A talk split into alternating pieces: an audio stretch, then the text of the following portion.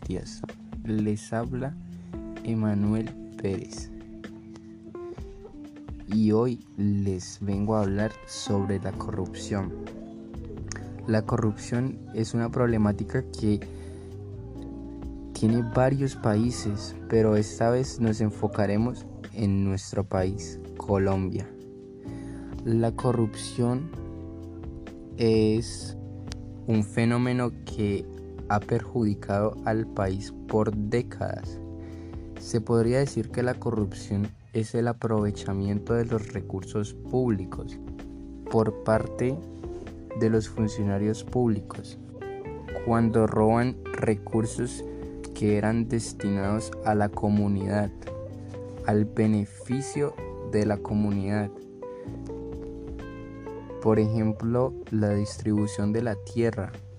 Podemos ver actualmente que la distribución de nuestros terrenos, de nuestra tierra, le pertenece en mayoría al expresidente Álvaro Uribe, que es uno de los mayores señalados como corrupto por falsos positivos, por manipulación de votos y por otras muchísimas cosas más. La corrupción vulnerabiliza a todo nuestro país, pues bien la plata que fue robada era destinada para una atracción, un bien o un servicio para toda la comunidad. Y estos lo que hacen es robarla y hacer un lavado del dinero con esta misma, dando así un silencio, una ventana de humo entre todos y así la sociedad no se da cuenta de que se robaron el dinero de la gente. Esto nos lleva a una condición de pobreza, de desigualdad y en muchos casos de inseguridad porque la gente al ver que se crea una necesidad de sobrevivir empieza a robar, a ser deshonestos y a tratar de conseguir el dinero de una manera que no es la debida. Aumenta la violencia, la inseguridad, el desempleo. Esto ocasiona que las personas no vivan en un ambiente digno y seguro. Hablemos también de la última ronda de votos que hubo en nuestro país. Eh, también hubo manipulación de votos y también hubo corrupción. Por ejemplo, mis padres que los acompañé a votar me cuentan que el candidato y el senado por el que ellos iban a votar lo escondían con un papel y no estaba a la vista con la intención de que el Senado no ganara y fuera pasado desapercibido o como que ya no quedan más tarjetones para votar por este. Hablemos de cómo podríamos solucionar esto, o sea, que no que la gente no se venda por un voto y que no se dejen comprar fácil. O sea, ¿cómo podríamos solucionarlo?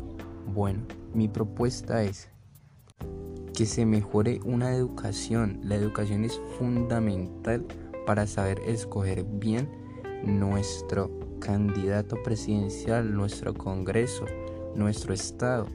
Es fundamental leer detalladamente y informarse qué estamos haciendo y a quién estamos escogiendo.